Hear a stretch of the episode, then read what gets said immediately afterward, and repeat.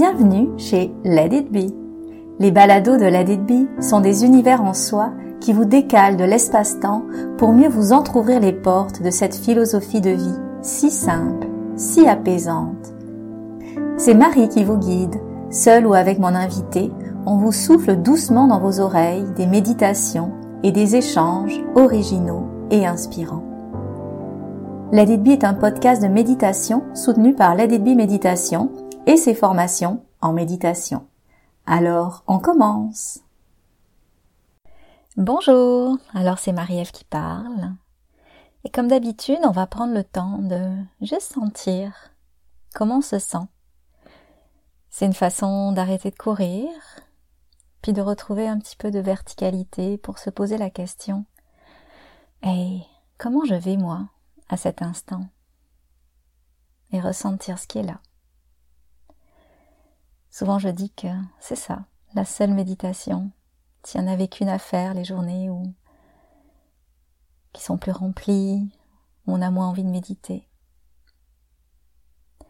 Prendre le pouls de soi-même. On commence toujours par une méditation, mais en même temps, aujourd'hui, on va parler de créativité.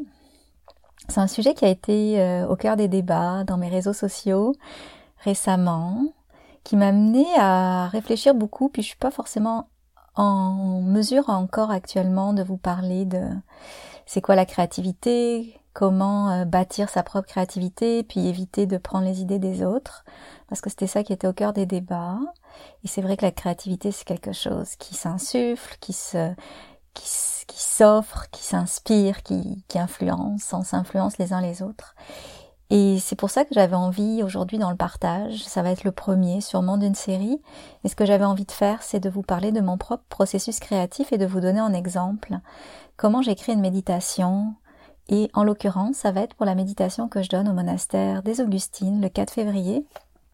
Alors je fais pas de pub ici parce que c'est complet, mais, euh, mais c'est pour vous euh, donner un peu un, un tracé de comment ça se passe quand j'écris une méditation. Et le premier mouvement, c'est toujours le même, c'est que je me mets en mode ouverture. C'est comme si je sentais que dans mon espace, quelque chose souffrait pour souffrait, c'est drôle que je dise ce mot, s'ouvrait pour être à l'affût. Peut-être que quand on souffre, on risque de souffrir. C'est peut-être ça qu'il y avait dans mon inconscient. Mais bref. Euh, donc j'ouvre euh, intérieurement mon, mon, espace intérieur pour vraiment être à l'affût d'idées, de choses qui vont venir alimenter euh, mon inspiration. Donc c'est ça que j'appelle je me mets en mode ouverture. J'avais fait une réflexion sur la créativité quand j'avais fait euh, un des diplômes que j'ai à l'UCAM en méditation et création. Et, euh, je disais que la créativité, c'était une forme de porosité à la vie. Il fallait être poreux à la vie et donc la créativité allait de pair avec la sensibilité parce que c'est à travers cette porosité finalement qu'on pouvait attraper nos idées qui flottent dans l'air et donc, en lien avec ça, la conclusion qu'on avait dit, c'est qu'il faut pas forcément être triste pour être créatif comme le sont les grands poètes. Il faut juste être sensible à la vie. Puis euh, parfois, quand on est trop heureux, certains disent qu'on se crispe, qu'on est peut-être moins, euh, peut-être plus exigeant vers la vie parce qu'on en veut plus. Mais il y a comme une certaine façon d'être à la vie que moi j'appelle la porosité, euh, qui, qui, est juste d'ailleurs, ça vient de port, hein, donc ça rentre en nous. C'est pas intellectuel. Et donc c'est ça. Donc on se met en mode euh, ouverture. Et, euh, et, ça, je reste pas à mon bureau, tu sais, je fais pas ça devant mon, mon ordinateur.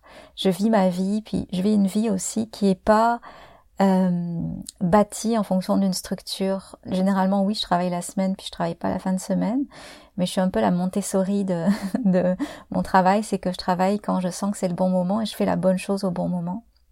Donc ça veut dire que bah, je peux répondre à des courriels à 5 heures du matin, puis euh, rien faire après jusqu'à 10 heures, ou euh, travailler très fort le matin, puis rien faire l'après-midi.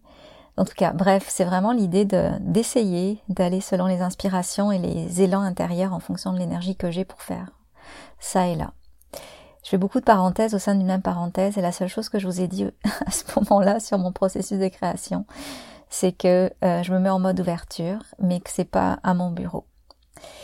Euh, puis là, pour le monastère des Augustines, je me suis mis en mode ouverture, et là, il y a un mot qui a popé au détour d'un je sais même pas de quoi.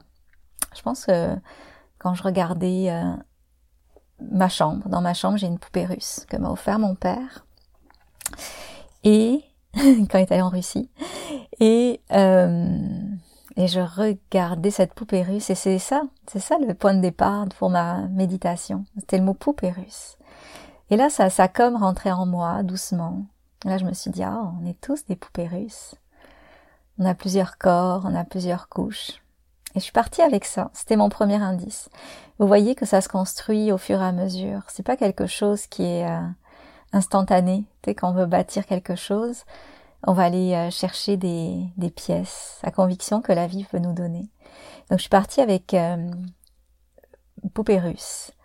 Et là, donc j'avais des choses qui se tramaient en moi, l'idée des différentes couches successives dans son corps et que peut-être aussi on a une intériorité, l'être profond, la toute petite poupée de la poupée russe, ben, c'est notre être profond.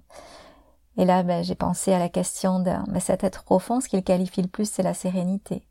Donc j'ai qualifié, finalement dans ma méditation, ben, je suis partie de cette métaphore, la poupée russe, puis je l'ai travaillée pour raccrocher quelque chose que je crois, c'est qu'au plus profond de nous, il y a de la sérénité.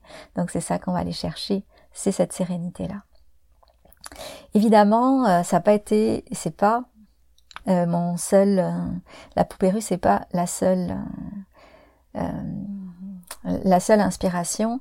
Après, il y a eu plein plein de choses euh, que j'ai vécues dans mon week-end ou avec mon cheval ou même en marchant. Donc ça se fait jamais jamais dans un bureau que cette inspiration arrive et, euh, et je viens le, le, le, coudre le, le, tricoter à la base que j'avais. Dans ces cas-là, c'est une base, mais parfois c'est pas une base. Et donc là, par exemple, ben, c'est l'idée de l'importance. Euh, en fait, j'étais bon, dans, dans mon bain et là, c'est comme si euh, l'idée de l'importance du tout, être tout. Souvent, on va penser qu'on n'est euh, pas assez, alors que si on regarde, on est tout. On est tout, mais si on regarde juste que l'apparence, euh, ou si on regarde juste ce qui se trame dans notre tête, on va penser qu'on est qu'on a des insuffisances, qu'on n'est pas assez, parce que notre mental, il est toujours plus étroit d'esprit, il est toujours plus faisceau, et il nous fait penser à une chose à la fois. Donc là, j'ai comme eu l'idée de ramener au premier plan une conférence que j'avais donnée au, à l'Institut du leadership conscient à l'époque, c'était avant les années 2000, peut-être en 2019, où je faisais une conférence pour dire qu'on était tout, puis je montrais comment aller chercher toutes ces ressources en soi, mais au bon endroit, là où elles sont vraiment. Et donc, petit à petit, ben, j'ai ma méditation qui, qui arrive, qui chemine. Ah, poupée russe, cette métaphore filée qu'il va y avoir.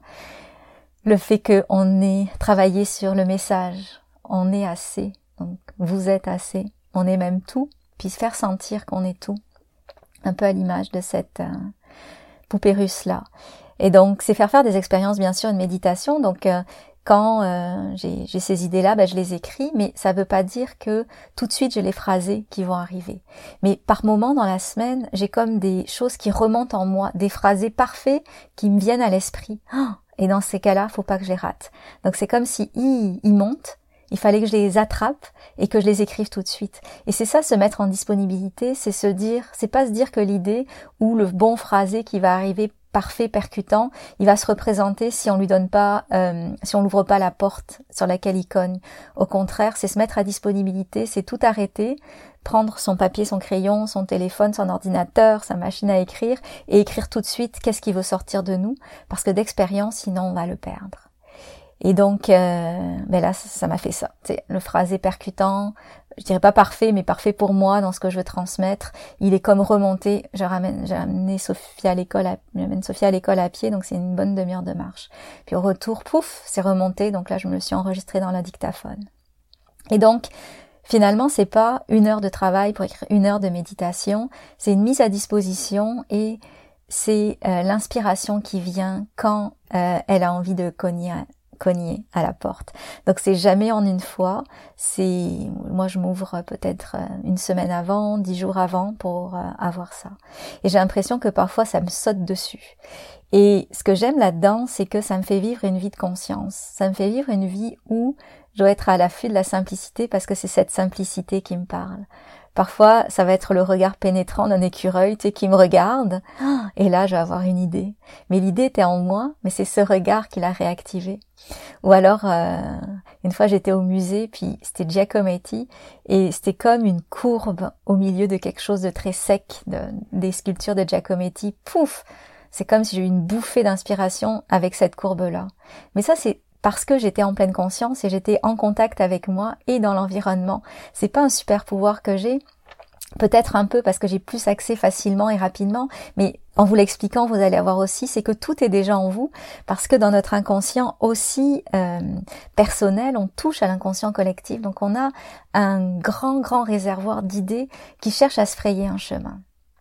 Et c'est ça qui est beau, si on va en faire un art de vivre dans cette créativité-là, c'est ça qui est beau parce qu'on peut simplement euh, vivre, exister, comme dirait Jessica. C'est ça qu'on veut être, c'est exister, mais à travers ça, on travaille. Et c'est une toute autre façon de revoir, de revisiter euh, le travail. Et c'est pareil quand je donne une conférence ou une formation, donc quelque chose d'un peu plus intellectuel. Je me souviens dans la conférence que j'avais donnée à méditation, lever du soleil. Donc c'était une conférence où il fallait que je parle, c'était pas juste la méditation, mais toute la métaphore du retour d'exil, du petit prince intérieur que j'ai finalement casé dans cette euh, conférence-là mais il m'a été euh, inspiré, chuchoté par la vie. Et donc le message, c'est d'être pour eux à la vie et d'écouter. Et Elisabeth Gilbert, dans un de ses livres, qui disait que justement les idées, elles flottent dans l'air, puis qu'on peut les attraper. Mais que si on les attrape pas, ben, elles iront chez d'autres personnes. Et c'est pour ça que dans sa théorie, elle disait aussi que ça se pouvait que ben, il y ait des recherches qui pop, euh, des recherches, des idées de scientifiques, d'amalgamer peut-être hein deux idées, puis ça pop dans deux parties du monde différents parce que cette idée-là, à ce moment-là, ben, elle se, elle arrivait. Et quand je vous dis ça, euh, j'ai quand même envie de faire un lien avec euh, la question de du vol des idées. Quand on voit que les idées volent dans l'air, du vol, ok, bon, le, mot prête à confusion. Quand les idées volent finalement dans l'air puis qu'on l'attrape, ben, après, euh, ça c'est une facette de l'idée. Et donc, cette même idée, finalement, elle pourrait être euh, attrapée par plusieurs personnes, comme plusieurs personnes peuvent faire une méditation des poupées russes. Par contre, là où je vais mettre un bémol, et qui a fait l'objet de discussions, mais je veux pas rentrer forcément dans les détails, mais je veux quand même défendre mon point, c'est que c'est quand ton idée, tu la travailles pour en faire un produit abouti.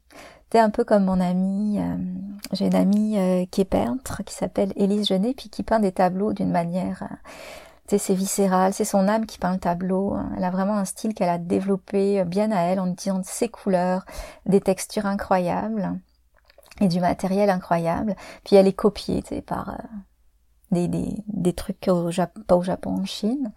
Et donc ils prennent son idée aboutie. c'est pas l'idée de peindre un tableau de cheval qui est copié, c'est l'idée de copier son tableau. Et donc là c'est pareil, tu sais, quand t'as des idées plus abouties puis que quelqu'un te les prend, c'est comme moi ça m'est déjà arrivé, quelqu'un recopie euh, mes scripts de méditation. Euh, que je donnais, tu sais, puis qu'il les redonnait ailleurs, mais c'est là où il y a, je trouve, une forme de, une forme de, euh, de d'insolence ou de, de malhonnêteté parce que c'est comme prendre l'idée aboutie, celle qui a été qui a été travaillée dans le corps de la personne. Donc voilà. Donc je m'arrêterai là par rapport à ça, mais je voulais au moins préciser ce point-là. Mais mon but c'était évidemment de de vous faire sentir que une vie créative, et même si vous avez, on a tous besoin de créativité, évidemment, mais une vie créative, ça se vit beaucoup dans la vraie vie. Ça se vit pas devant son bureau, attaché à un écran. Euh, ça se vit à travers l'écoute de la vie qui nous donne le répondant de ce qu'on cherche. Rumi nous dit d'ailleurs, ce que tu cherches te cherche aussi, et ça j'y crois énormément. Et quand je cherche quelque chose, je cherche jamais activement, je me mets toujours en disponibilité, comme si j'étais une fleur qui voulait attirer une belle abeille avec euh, le, parfum ou l'éclat de la couleur ou euh, en tout cas tout ce qu'une fleur peut dégager comme atout ou attrait. Et même si je suis une fleur, même si j'étais une fleur, euh, tu sais, l'idée c'est pas d'être conscient à tout prix ou autre. L'idée c'est d'avoir cette mise à disposition, cette sensibilité. Je pense que le mot porosité, c'est vraiment le mot à garder. Alors je pense que ça fait le tour de ce que je veux vous dire, sinon je compléterai euh, sur les réseaux sociaux. Je vous remercie beaucoup de m'avoir écouté jusque-là. Puis si vous voulez écouter euh, ou vivre l'expérience la plus créative que j'ai créée jusqu'à présent, c'est avec mon amie Myriam Turenne, le 27 mars, 19h30, mais c'est enregistré pour les Français, donc hein, même si c'est tard pour vous et que vous pouvez participer en direct, hein, vous pouvez y aller, euh, vous pouvez l'écouter en enregistré. Puis je vais vous faire faire de l'artospection. C'est de l'introspection par l'art. Donc j'ai choisi une œuvre d'art que j'adore, d'un artiste que j'adore, une œuvre qui est magnifique. Et euh, la méditation que j'ai créée pour cette œuvre d'art, ça va être une méditation au niveau du kintsugi. Donc kintsugi, vous savez pas ce que c'est comme mot, mais vous voyez ce que c'est comme résultat. C'est quand on a un bol de porcelaine cassé, ben, les Japonais vont le réparer avec de l'or. Donc c'est être sublimé à travers ces épreuves. Donc l'idée, ça va être de d'être sublimé à travers, de, de, décharger nos fardeaux, puis de garder que le meilleur, garder l'or finalement, et de continuer notre chemin en étant sublimé par nos épreuves. Et à travers cette méditation, à travers l'œuvre d'art, bon l'œuvre d'art je vous la montrerai le jour J, euh, ça va être une expérience en soi de méditation, pleine conscience, écriture, dessin si vous le souhaitez. Mais après, on va avoir un concert avec une chanson incroyable de Myriam Turenne qui s'appelle Croire en soi ou Croire en nous et qui parle exactement du message ou d'une partie du message que je veux faire euh, vibrer à travers la méditation. Donc c'est incroyable. Artospection, juste pour préciser, c'est un néologisme qu'avait inventé mon beau-frère qui a une galerie d'art à Paris pour introspection par l'art. Donc c'est pas de ça va plus loin qu'une œuvre ressentie, c'est vraiment utiliser l'œuvre d'art pour venir euh, prendre soin de soi intimement. Donc euh, voilà, je vous laisse là-dessus et je vous dis à très bientôt. Bye